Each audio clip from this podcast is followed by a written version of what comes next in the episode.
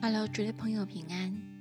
今天我们一起来读诗篇第一百零五篇，从第一节至十二节。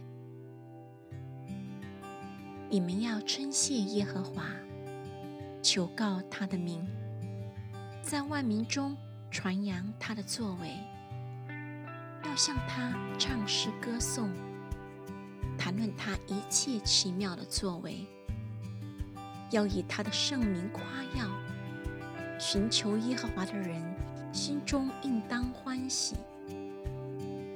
要寻求耶和华与他的能力，时常寻求他的面。他仆人亚伯拉罕的后裔，他所拣选雅各的子孙呐，你们要纪念他奇妙的作为和他的启示，并他口中的判语。